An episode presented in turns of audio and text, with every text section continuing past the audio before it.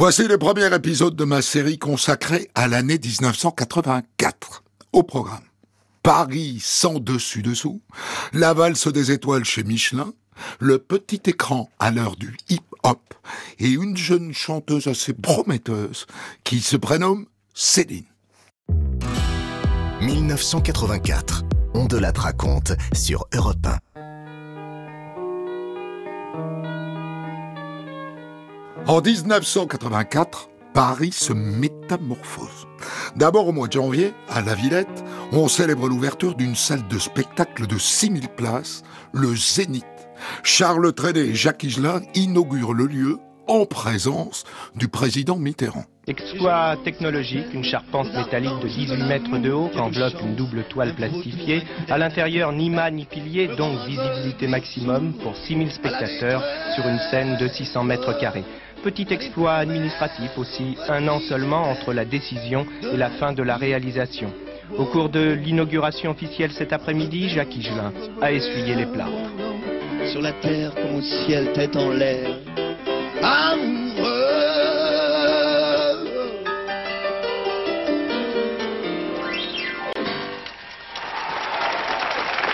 Est-ce que vous êtes un président branché?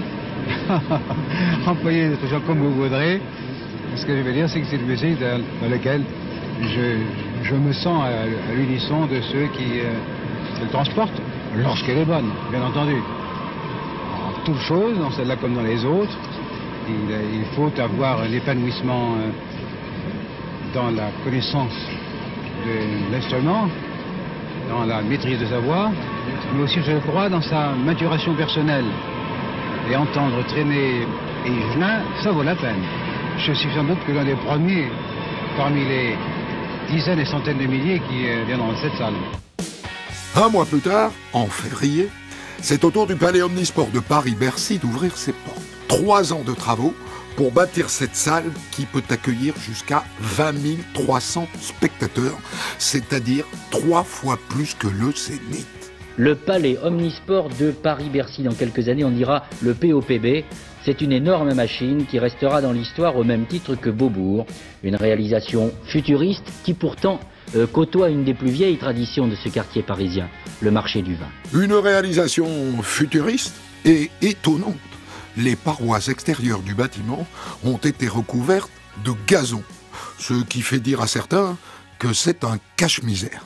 Le revêtement ga- gazonné, dont on a tellement parlé, est simplement un vêtement comme un autre. Au, au lieu d'être en béton ou en pierre, il est en gazon. Mais il n'y a rien de caché là-dedans.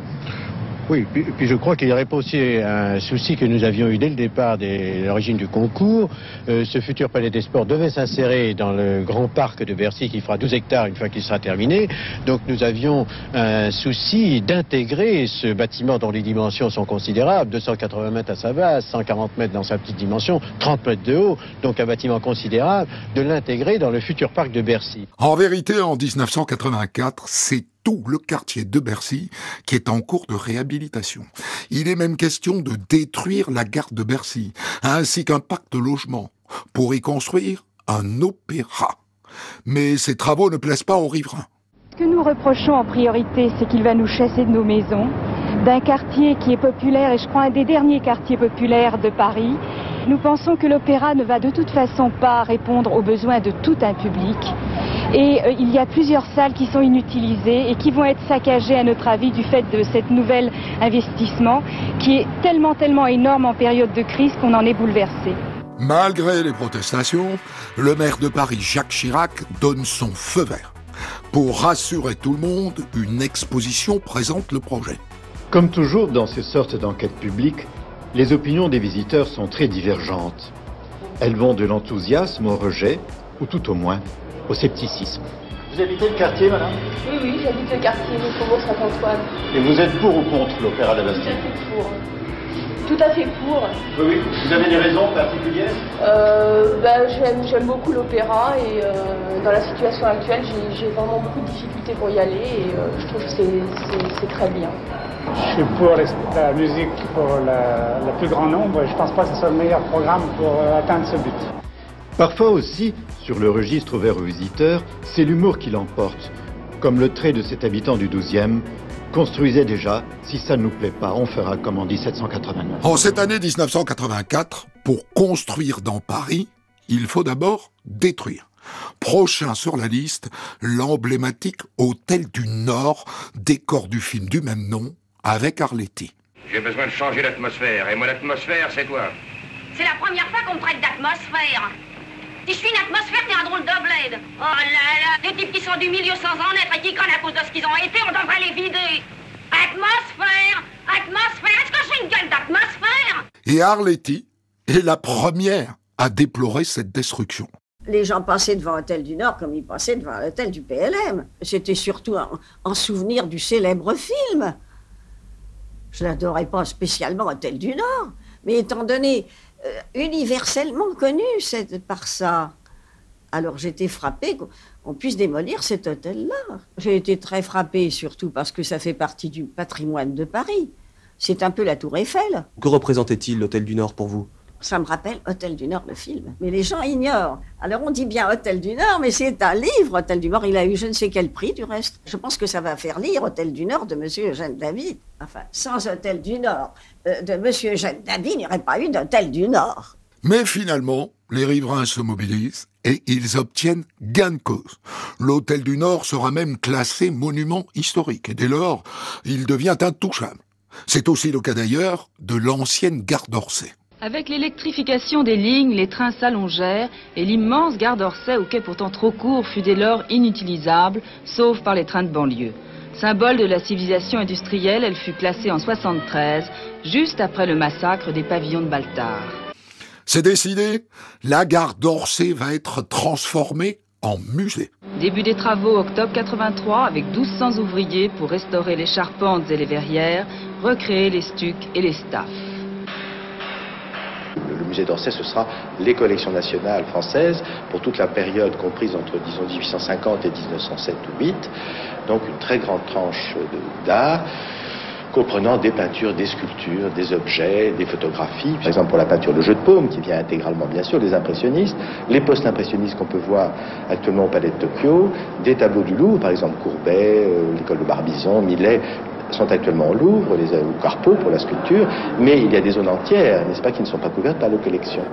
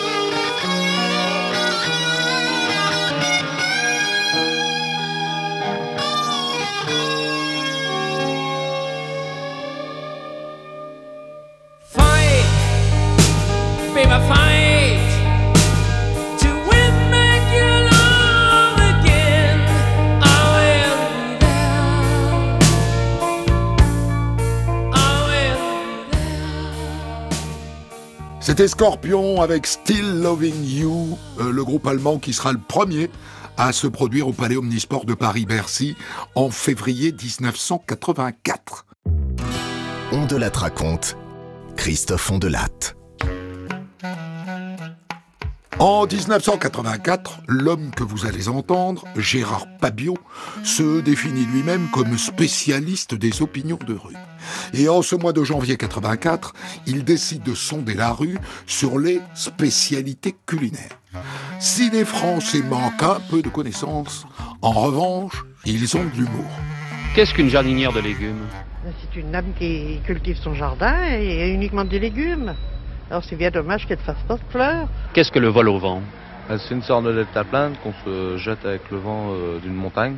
Pour faire un roux, à votre avis? Ben oui, ben je vous le dis, faut, faut un mélange de, de l'homme qui est brun avec la femme blonde. Et ça fait un roux? Oui. Voilà. Qu'appelle-t-on mollet, mi-mollet? Alors, euh, mi-mollet, bon, bah, mi-mollet, c'est ça, ça vient demi-jambe, demi... Ça vient à la moitié du mollet, Oui, c'est ce qui arrive à peu ici. près euh, ici, comme ça, là, quoi, la moitié du mollet. Mi-bas, c'est ce qui vient juste sous le genou, et la soquette, c'est ce qui vient à la cheville. Vos maringots, est-ce que ça vous dit quelque chose? Bon, bah, c'est une victoire de Napoléon, située, euh, ça se trouve, euh, dans le, le nord de l'Europe. La béchamel, ça vous dit quelque chose? Non, pas du tout. Je connais pas, je fréquente pas euh, ce milieu-là, alors euh, Quel milieu? bah, l'église, tout ça. euh. Un abbé qui a peut-être créé quelque chose, qui a... Rapport avec la religion, c'est tout ce que je peux vous dire. Je ne connais pas la béchamel, pas plus que. Non, non. En 1984, comme tous les ans, le guide Michelin rend son verdict. Et comme tous les ans, eh bien, il y a des gagnants et il y a des perdants. Perdant, par exemple, le chef René Lasserre, qui perd sa troisième étoile 22 ans après l'avoir conquise. Le responsable du guide, André Trichot, s'en explique. Serre reste probablement euh, un des tout premiers restaurants de Paris. Euh, en ce qui concerne son décor, son service, euh, le cadre, l'ambiance, je crois que rien n'a changé chez la Serre. Nous avons apporté une nuance en ce qui concerne la cuisine en ne mettant que deux étoiles de bonne table au lieu de trois. Euh, C'est là évidemment que se situe le, le crime de lèse-majesté. Lasserre perd donc sa troisième étoile, mais de jeunes chefs comme Menot ou Robuchon la décrochent. Joël Robuchon et Marc Menot sont bien euh, les deux prototypes de la cuisine d'aujourd'hui. Euh, ils ont mis au sommet euh, une richesse de notre cuisine nationale que nous n'avions pas vue jusqu'à maintenant.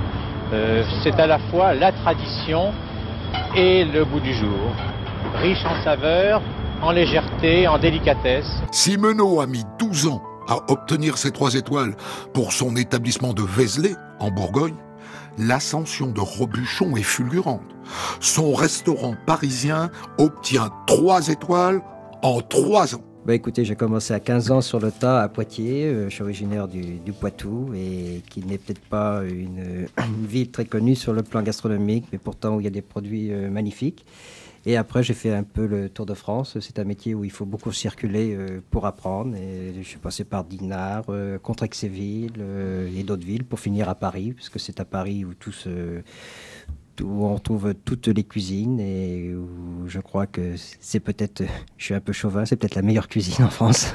Et dans la foulée de ces trois étoiles, en mars 84, le chef Robuchon est l'invité de Jean-Pierre Elkabach sur Europe 1. Et c'est un régal que de l'écouter parler cuisine. Bah déjà, on invente euh, surtout en fonction des saisons, mais en premier lieu, je crois que ça se passe dans la tête. Euh, à n'importe quel moment, on réfléchit à un plat, à un produit, on réfléchit avec lequel euh, ça peut se marier, et puis on l'essaye. Des fois, bon, bah, il y a des surprises désagréables, et puis des fois, ça réussit très bien. Vous êtes le premier à tester vos créations Oui, bien sûr, parce que je suis le premier à les réaliser. Ouais. Mais est-ce qu'il vaut pas mieux un, un palais euh, extérieur, votre femme par exemple, ou un ami? Oui, c'est sûr. Je le fais goûter après à des amis ou même avec des clients. Comme je disais, il y a une certaine complicité qui se produit avec le, le client. Mais euh, le, enfin, euh, je crois que nous, professionnels, on a un palais qui est beaucoup plus développé, euh, qui est très développé. Et le- notre palais, enfin, en ce qui me concerne, compte en premier. Et après, j'attends le goût. Parce qu'il y a Et- certains plats, vous savez, qu'on fait euh, au début ne plaisent pas. Et puis, euh, dans les années, deux, trois ans après, ce sont des plats qui conviennent qui, parfaitement qui au sont goût des du jour. classiques et que d'autres imitent Et quand en 1984, on demande à Robuchon quels sont les ingrédients qui l'emballent, il répond que c'est la truffe et l'agneau. Donnez-moi vos, spécialités, ou quelques-unes de vos spécialités. Faites-nous saliver un peu. Bah, par exemple, je sais pas, en ce moment, euh, c'est la saison des truffes. Alors, on fait des raviolis de langoustine euh, au jus de truffe. Euh, bon, bah, euh, il y a le rôti d'agneau euh, en croûte de sel. C'est l'époque des agneaux nouveaux. Donc, c'est des agneaux qui sont cuits euh, dans le sel. Et ça rappelle un petit peu les agneaux du pré-salé. Et c'est, et c'est là qu'on parlait tout à l'heure euh, des herbes dans la cuisine, où on met beaucoup d'aromates de euh, dedans. Est-ce qu'il y a un style Robuchon? Je pense qu'il y a un style Robuchon Comment vous le définissez Oui, on personnalise euh, chacun euh, sa cuisine. Euh, je dirais que c'est une cuisine moderne qui correspond au goût du jour. Oui, non, mais c'est pas, pas assez précis. Qu'est-ce qui fait la signature Robuchon, d'après vous? Je sais pas, c'est une cuisine qui est personnalisée. C'est la cuisine de. Quand je fais la cuisine, d'abord, je la fais à mon goût personnel. me- C'est une cuisine qui me plaît à moi. Alors donc, disons, mes goûts doivent plaire à la clientèle. Hmm. Et jusqu'à quand vous ferez de la cuisine? On se lasse pas? Jusqu'à maintenant, non, mais euh, c'est un métier qui est difficile, euh, très dur, qui est très prenant, parce qu'on commence très tôt le matin, on finit euh, très tard le soir. tant que la santé le permettra, je pense que je le ferai. Joël Robuchon restera l'un des chefs étoilés les plus distingués dans le monde, puisqu'à travers tous ses restaurants, il cumulera 40 étoiles au Michelin.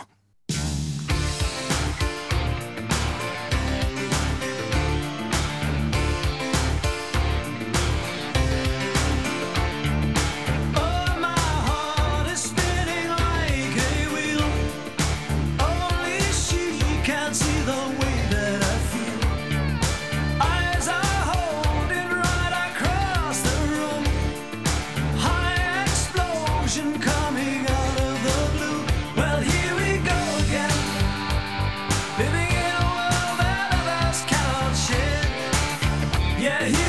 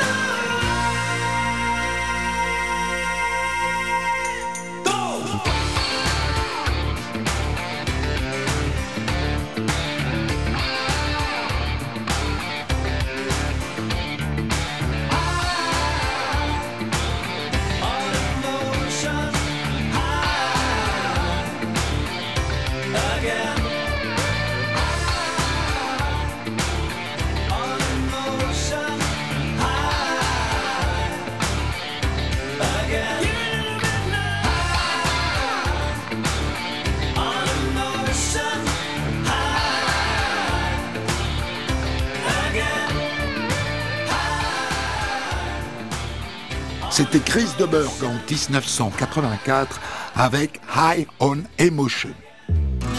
On de la raconte. Christophe Ondelatte. Le dimanche 15 janvier 1984, le hip-hop débarque à la télé française à 14h20 sur TF1.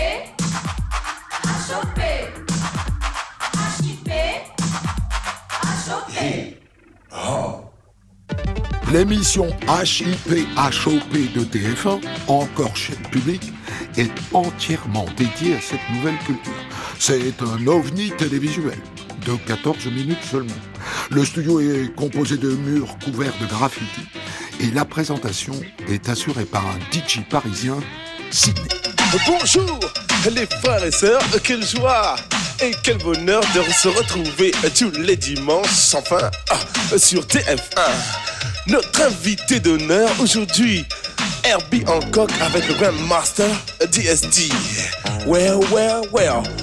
L'idée de cette émission vient de la directrice des programmes de TF1, Marie-France Brière, une ancienne d'Europe 1. Et ça marche tout de suite. DJ Sydney devient une star. Je crois que la première chose qui me, qui me marque le plus, c'est c'est surtout de devenir célèbre du jour au lendemain, euh, après la première di- diffusion le 14 janvier euh, 84, et euh, le fait de me retrouver dans un milieu que je connais pas du tout, qui était celui de la télévision, et euh, le côté impulsif, naturel que j'ai apporté, parce que Marie-France Brière me boostait à me dire sois toi-même et fais ce que tu veux. Et ce côté carte blanche qu'on avait à l'époque, euh, qu'on a peut-être plus maintenant, puisque maintenant il y a des prompteurs, il y a plein de choses et tout, voilà.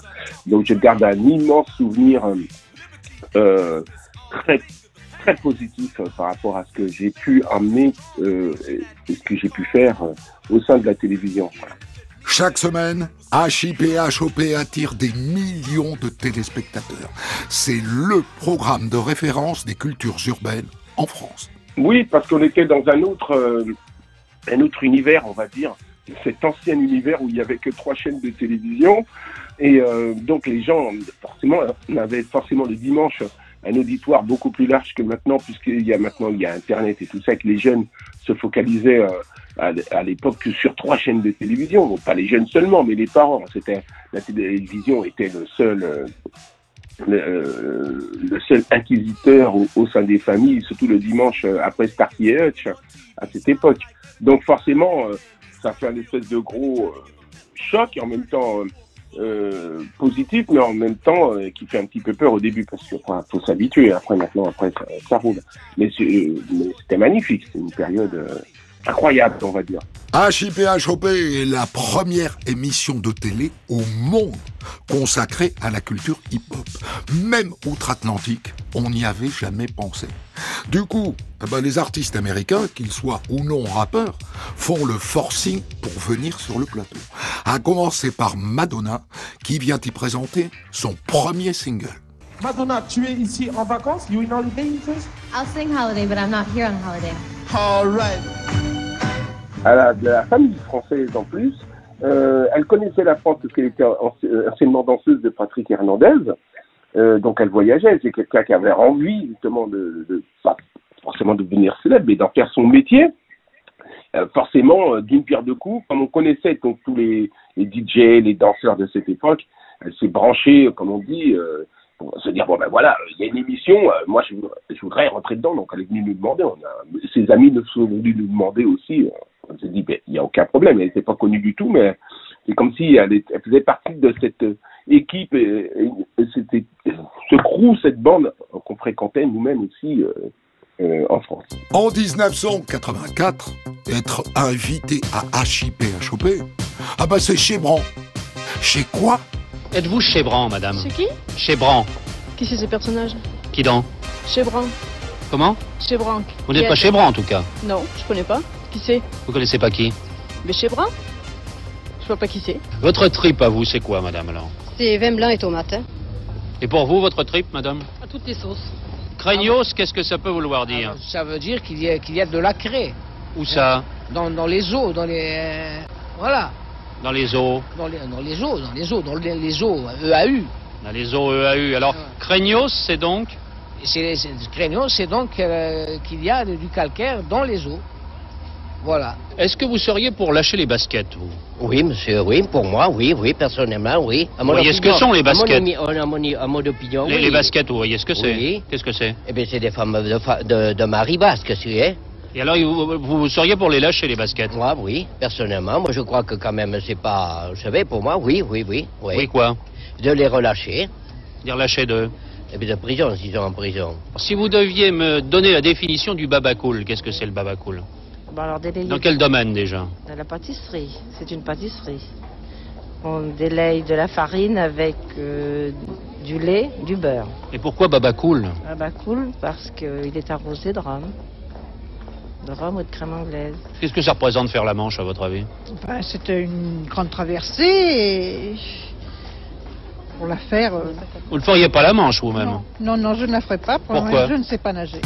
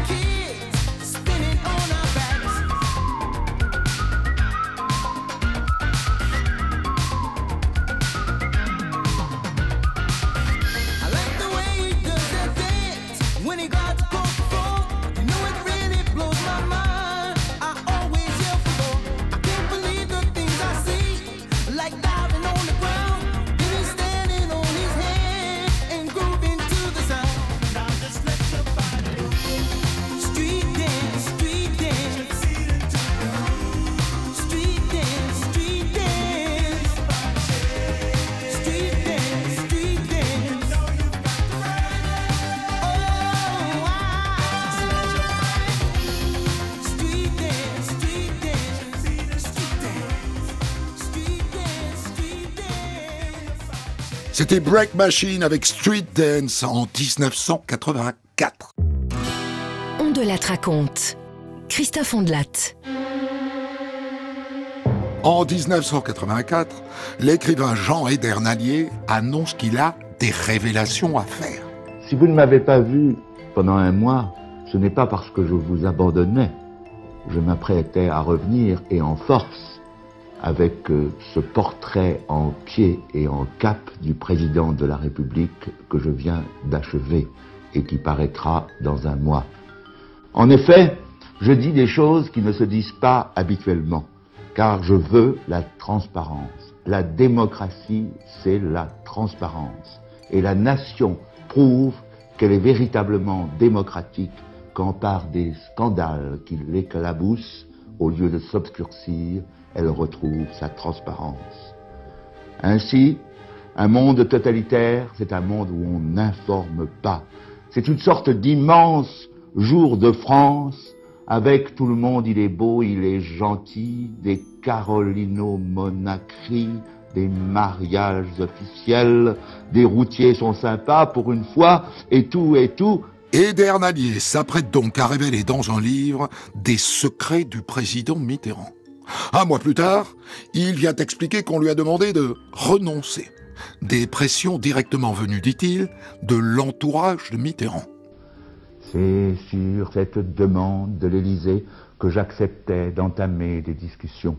Je me soumettais, je m'inclinais, victime de pressions, comme on dit bien justement, inavouables et répétées, j'acceptais dans un pays où la liberté semble baisser lentement, insidieusement, de renoncer. Eh bien, je reviens sur ma décision. Je souffrirais trop de renoncer à mon œuvre et désormais je me sentirais moins seul. Et puis je publie, parce qu'indigné de voir son chef trahir le peuple de gauche, il faut au moins que dans le grand silence des intellectuels, une voix s'élève. Jean Edernalier dit qu'il ne veut pas renoncer, mais pourtant aucun livre signé de sa plume ne sort cette année-là. Il faudra attendre dix ans 1994 pour que Paris Match révèle le secret de François Mitterrand, c'est-à-dire l'existence de Mazarine, sa fille cachée. Cette même année 1984, un tribunal suisse condamne le ravisseur de la fille de Frédéric Dard, le père de San Antonio. Il le condamne à 18 ans de prison. Et trois semaines plus tard, Frédéric Dard est chez Jean-Pierre Elkabbach sur Europe 1 dans une aventure pareille, de bout en bout, on est euh, perdant. C'est-à-dire que euh, d'abord, vous vivez l'horreur, l'horreur de la chose elle- en elle-même. Ensuite, euh, vous vivez toute l'instruction. La ça- reconstitution. La reconstitution, tout ça, tout ça, c'est épouvantable. Ça vous laisse macérer dans le drame. Et puis enfin, pour couronner le tout, vous vivez le procès d'assises. Et quand ce procès où tout est évoqué, où les, reconstitutions sont faites, euh, euh, vous, vous sentez plus ou moins en lambeau, le, le couperet tombe, si j'ose parler ainsi à, à propos d'assises, le couperet tombe, 18 ans, et vous regardez un mec et vous vous dites, ce type, il est venu finir sa vie dans la chambre de ma fille. Il est venu morfler 18 ans, il est venu, il avait 48 ans, il est venu achever son destin chez moi, et, et quelque chose vous prend, et, les- vous avez les larmes aux yeux, et, et- Mais et quoi, vous, vous- savez vous- pas où elle- j'étais euh, titubant sortant des assises. Titubant, parce que c'est lui, Frédéric Dard, qui est allé témoigner seul au procès. Sa fille adolescente en était incapable. Et Frédéric Dard, qui a tellement écrit d'histoires, de flics, euh, de, procès de tribunal, comment, comment vous êtes-vous ressenti devant, devant, à la barre, à la barre, et dans un tribunal? Vous savez, on est en état second à ce moment-là. Euh, je vous passe sur, le- sur les appréhensions parce que euh, il y a quelque chose venir euh, devant des jurés pour, pour raconter une histoire, c'est quelque part se plaindre un peu. Et, c'est toujours très déplaisant d'être un plaignant. Vraiment, le, mot plaignant, de, venir déposer euh, en racontant la vérité, et quel que soit le sentiment que vous pouvez éprouver, ce- cette espèce de, de besoin de justice que vous avez. Et, et vous le faites, vous le faites euh, parce que euh, parce que vous dites que quelque part vous, vous, vous rétablissez quelque chose, vous rétablissez un équilibre qui a été rompu à cause d'un homme. Qui a, Ouais, c'est ça. Vous contribuez aussi à la justice. Mais on vous avez- contribue à la justice. À l'issue du procès, Frédéric Dard annonce qu'il renonce à demander des dommages et intérêts parce qu'il ne veut rien, dit-il, recevoir du ravisseur. Je ne veux pas jamais toucher un sou parce que cet homme m'a fait une saloperie. Mais vous, vous lui avez pardonné? Je veux dire, est-ce Ne- que- est-ce ça, que il ça m'appartient inter- pas de lui pardonner, c'est pas, ça, ça s'exprime pas en Hmm. termes de pardon parce que c'est pas moi qui suis lésé, c'est ma fille qui a été lésée, c'est ma femme, c'est toute une famille qui l'a été. J'ai aucune qualité moi pour pardonner, mais euh, tout ce que je peux dire, je l'ai dit à la barre, je, je suis sans haine. Et vous dites, personne n'est mort dans cette aventure, mais quelque chose, si. Oui. Alors, ce quelque chose, je m'explique, le quelque chose qui est mort, c'était la joie de vivre avant. Une joie de vivre dont on n'était pas peut-être conscient, mais, mais qui n'est plus. Mais vous la retrouverez. Euh, je l'espère, je l'espère, mais je n'en suis pas sûr. Et je crois que de même que Joséphine aura, paraît-il, toujours des séquelles de, de- de cette chose-là, il y aura toujours quelque part, au cours de sa vie, des nuits où elle s'éveille en sursaut, en rêvant que quelqu'un vient, vient s'emparer d'elle, qu'un homme en cagoule vient avec du chloroforme s'emparer d'elle. Eh bien, euh, euh, de même, je ne pourrai jamais oublier le moment où j'ai trouvé son lit vide et, taché de sang. Europe 1, on de la raconte. L'année 1984.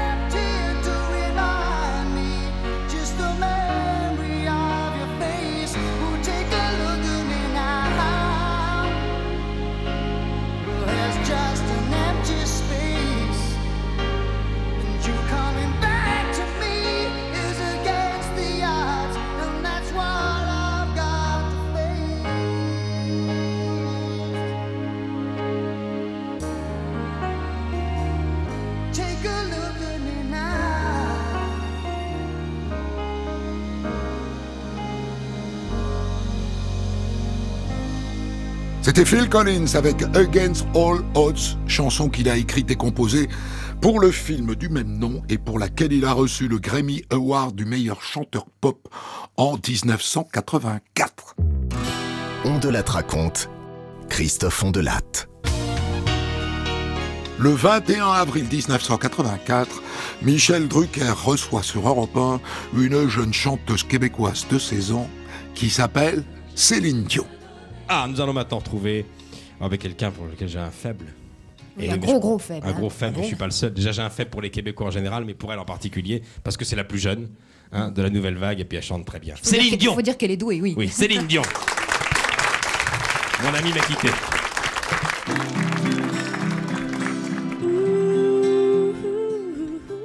En cette année 1984, la jeune Céline est venue présenter en France son deuxième album, Les chemins de ma maison, dont le titre phare s'intitule Mon ami m'a quitté.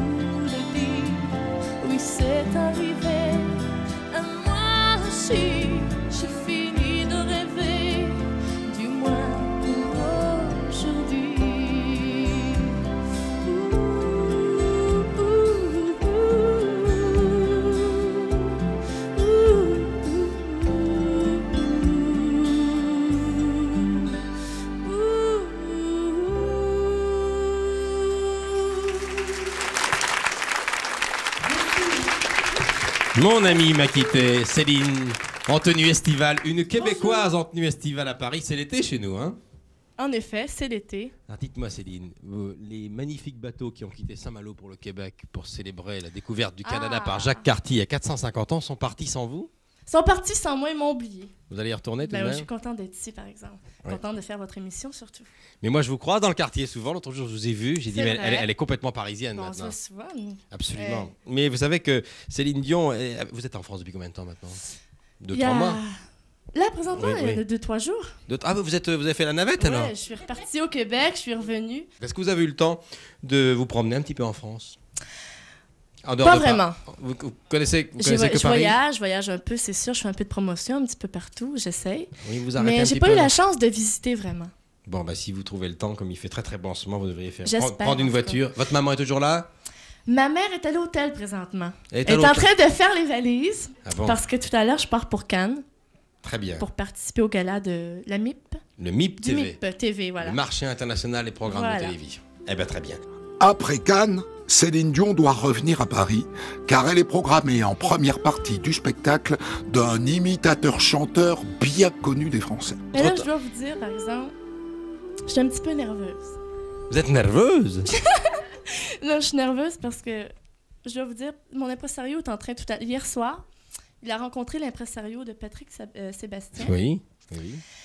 Et on s'est rencontrés. Rien à voir avec l'impresario de Patrick Sa- Sabatier, c'est pas le même, oui. Sébastien. Oui, j'ai compris, j'ai compris, oui. Et vous allez faire l'émission? Non, pas tout à fait. C'est que je l'ai rencontré sur l'émission. Oui. J'ai trouvé très gentil. Ah oui. Et puis, présentement, mon impresario est en train de finaliser. Je- présentement, je serais supposée de faire l'Olympia. J'espère. Je Ah me bon? croise les, do- les doigts parce que ça se peut que je fasse l'Olympia, la première partie. De Sébastien Patrick Sébastien. Eh ben écoutez, c'est un beau cadeau parce à que l'Olympia Sébastien. pendant un mois. Vous Alors, imaginez je- pas la popularité qu'a Sébastien chez nous en ce moment. J'espère, en tout cas, de Ah la bon? faire. Ça Ah fera ben. Une tournée, en tout cas, je l'espère. Et après l'Olympia, Céline Dion suit Patrick Sébastien au cours d'une tournée dans toute la France. Qui tu chantes Qui tu aimes chanter? En dehors de, de, de ce que tu chantes, toi. Ben, j'aime beaucoup euh, Jean-Jacques euh, Goldman. Ah, elle craque complètement. Oh, c'est. Michael Jackson, Stevie Wonder, Barry Manilow. euh. Goldman marche très fort donc là-bas, si je comprends bien. Ben, au au Québec. Québec, ça, ça marche bien, en tout cas. Oui. Oui. Quelle chanson? La musique? Euh, J'irai au bout de mes rêves, même si le temps presse. Ça marche bien. Qui d'autre? Mireille Mathieu? Ah, Mireille Mathieu, Nana Mouskouri. Oui. euh, Qu'est-ce qui marche bien aussi euh, Comment elle s'appelle la chanteuse là euh, euh, Africa, j'ai envie de Rose danser. Laurence. Oh, Rose je, je l'aime Laurence. beaucoup aussi.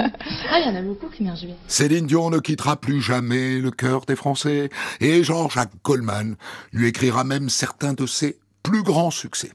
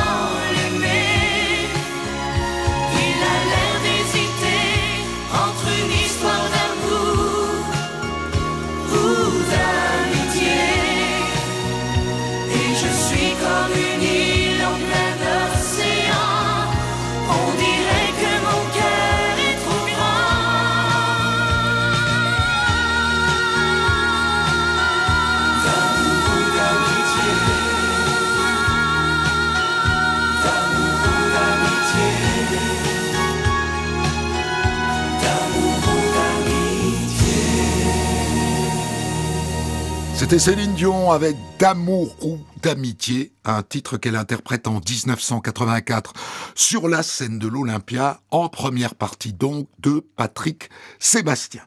La suite de notre découverte de l'année 1984 dans le deuxième épisode. Retrouvez On de la raconte tous les jours sur Europe 1 et quand vous voulez sur europe1.fr, l'appli Europe 1, vos réseaux sociaux et vos plateformes d'écoute.